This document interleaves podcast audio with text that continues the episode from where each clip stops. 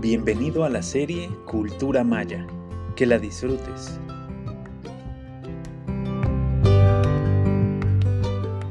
Bienvenidos a Tan, una cita con la cultura maya. Hoy presentamos Estudiosos de la cultura maya. Maalopkin, excelente día para todos. Gracias por escucharnos. Soy Gastón Melo. Estudio, disfruto y quiero compartir con ustedes algunas fascinantes aventuras que nos acercan y hacen entender 30 siglos de esplendor maya. En nuestro podcast anterior hicimos un recorrido por las diferentes épocas mayas en el periodo preclásico que los arqueólogos contemporáneos tienden a reclasificar como clásico. El clásico influenciado por la cultura teotihuacana y el posclásico que en su última etapa llegó al contacto con los europeos en los siglos XV y XVI. Los tiempos coloniales, los 300 años del dominio español parecen en muchos sentidos haber detenido el desarrollo de la cultura maya que colapsada ya en varios periodos anteriores no se encontraba en su mejor situación en el momento del contacto.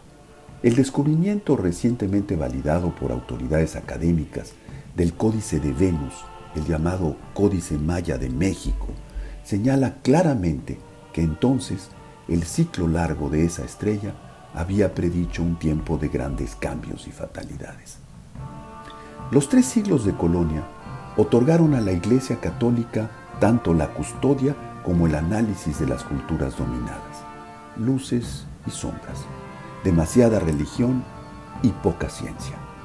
España, tras la expulsión de los árabes y judíos, se había atribuido la labor de catequizar al mundo y sus colonias fueron el campo de expresión de esta función. Fray Toribio de Benavente, Motolinía, Vasco de Quiroga, el utopista, Juan de Zumárraga en Ciudad de México, Bartolomé de las Casas en Chiapas y Diego de Landa en Yucatán, son figuras de referencia de ese periodo en aquella Nueva España. O se permitía la imposición de la cruz o se consentía el plomo de las armas. Fue necesario esperar que el siglo XIX ventilara por el mundo los cambios sustantivos de Europa las consecuencias del viaje de Humboldt y Bonpland por América provocaron una nueva ola de interés por esa región y la dominación francesa en España trajo como consecuencia la independencia de muchos de los antiguos virreinatos y capitanías generales.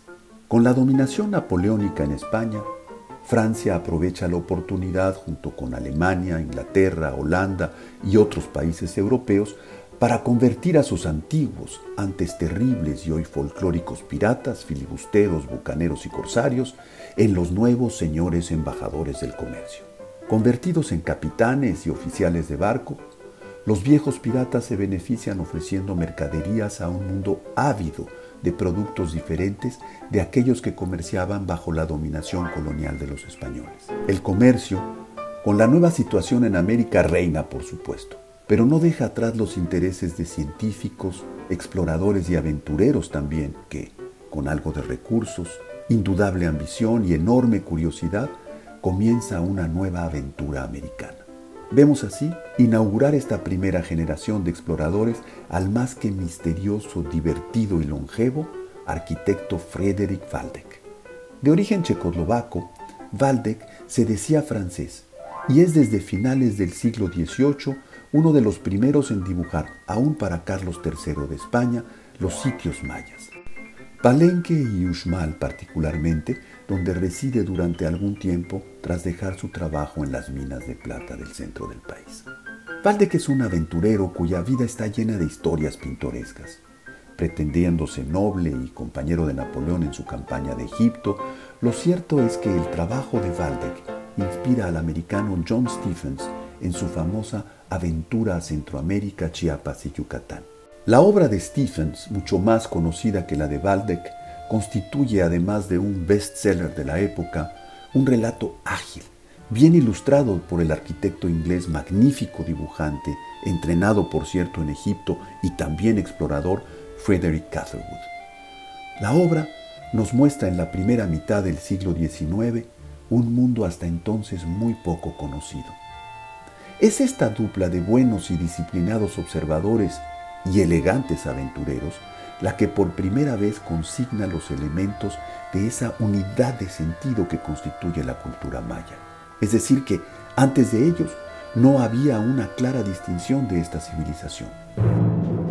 Unos cuantos años más tarde, el fraile misionero Brasseur de Beaubourg, tras sus misiones en Quebec, Boston y Madrid, sorprendido por el enigmático contenido de los bajorrelieves en las lápidas encontradas en diversos sitios de la región maya, intenta descifrar, entre los primeros, la escritura. Brasseur anuncia así en 1863 su visión alfabética de las inscripciones.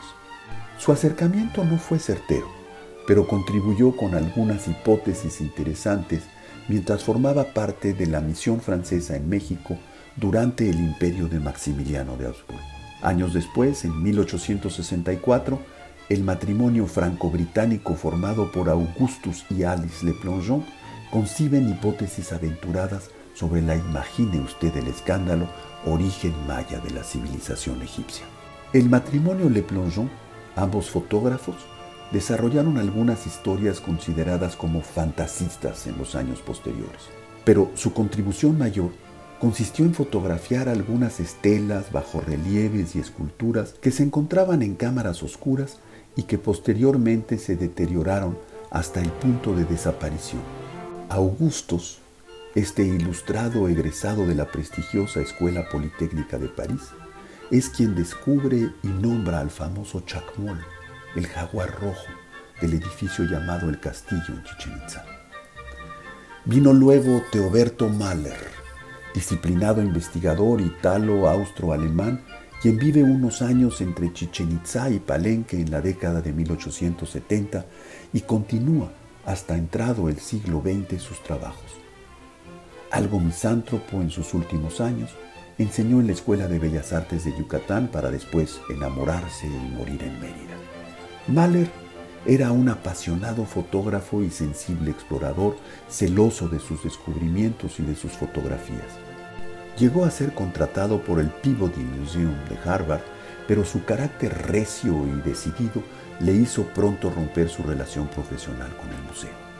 Otra figura enorme de esos postreros años del siglo XIX es desde luego el elegante Alfred Maudsley, diplomático, explorador y arqueólogo británico, quien con excepcional generosidad cede a Desiré de Charnay, a su vez considerado el padre de la fotografía arqueológica, el crédito del descubrimiento de la ciudad de Yaxchilán. Esta amistad dio por resultado el que pudiera copiarse a partir de moldes de papel y cal algunos frisos y bajorrelieves de diversos sitios mayas para trasladarse luego a museos de Inglaterra y Francia. Llegó también a esas latitudes, iniciado el siglo XX, el entusiasta, bon vivant, fabuloso contador de historias, gran anfitrión y experto bribón para algunos, el americano Sylvanus Morley, una suerte de centennial de su tiempo.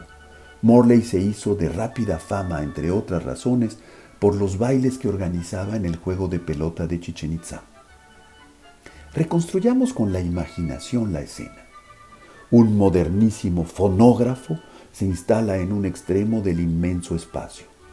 Con discos de baquelita se hacen sonar música de Mozart, mientras Morley convida a una dama al centro de la sala de juego mientras explica la extraordinaria acústica del lugar. Al cabo de unas cuantas piezas, el anfitrión ofrece una exquisita cena preparada por su cocinero chino. Morley gustaba entretener así a los visitantes ilustres en su bien organizado campamento de la zona arqueológica. Junto con Edward Thompson, los cronistas consideran a Morley uno de los grandes saqueadores de invaluables tesoros tanto del cenote sagrado de Chichén como de otras excavaciones. Para los grandes museos americanos, sin embargo, es sin duda Morley un ilustrado preservador de aquellos vestigios culturales. Si el siglo XIX despertó en el mundo un interés franco por la cultura maya, para principios del siglo XX las grandes universidades desplegaron fondos importantes para investigar esta civilización. Harvard, Oxford, Cambridge, Pensilvania, Berlín, París, Tulane y más tarde Texas rivalizaban en sus hallazgos y llegaron a coleccionar tesoros y conocimientos. Un claro ejemplo de esta fiebre maya nos lo ofrece el personaje danés Franz Blom, que renuncia a su exitosa pero poco excitante carrera de ingeniero petrolero por seguir el llamado de algún duende, una luz maya que, años atrás, le había inoculado Morley. Para entender al personaje, pensemos que en aquella augusta y noble casa de los Blom en Copenhague, se hablaba en inglés dos días de la semana, dos más en francés, en alemán otros dos días y se reservaba su lengua materna, el danés, para los domingos. Blom dominaba también el castellano y su interés por lo maya lo llevó a aceptar un trabajo como modesto burócrata a la orden de Manuel Gamio, el famoso antropólogo, arqueólogo e indigenista mexicano, considerado el padre de la arqueología moderna de México.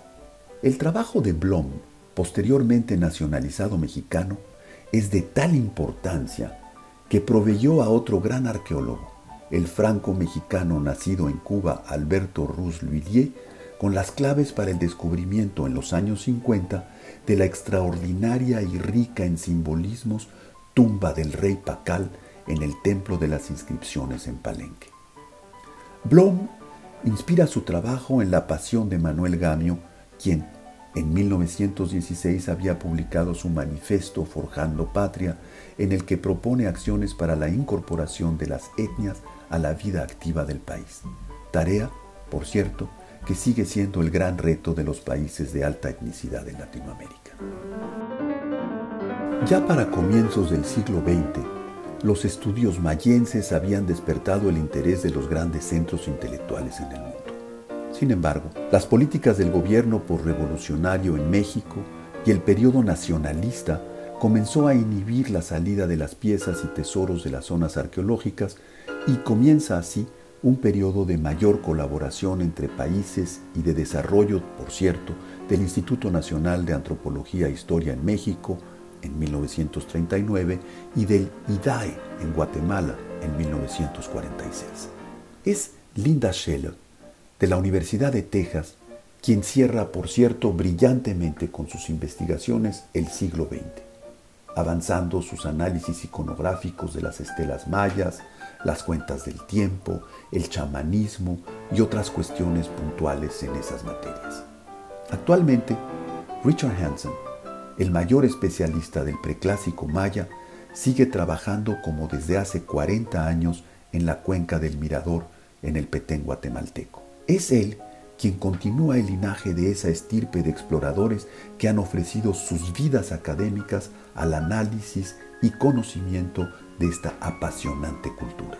Las revelaciones y descubrimientos de estos investigadores no dejan hoy de asombrar a los científicos modernos que cada vez coinciden más con los conocimientos de los sabios mayas de hace más de 2500 años.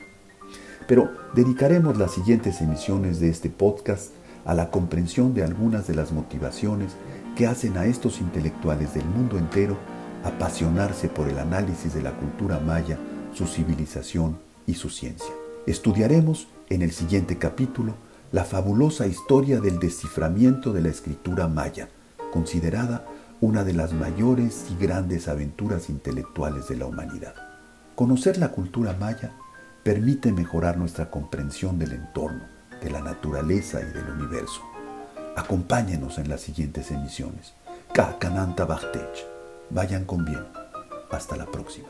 Paitán es una coproducción de Algoritmo X, la Facultad de Ciencias Administrativas y Sociales de la Universidad Veracruzana y Radio Más 2022.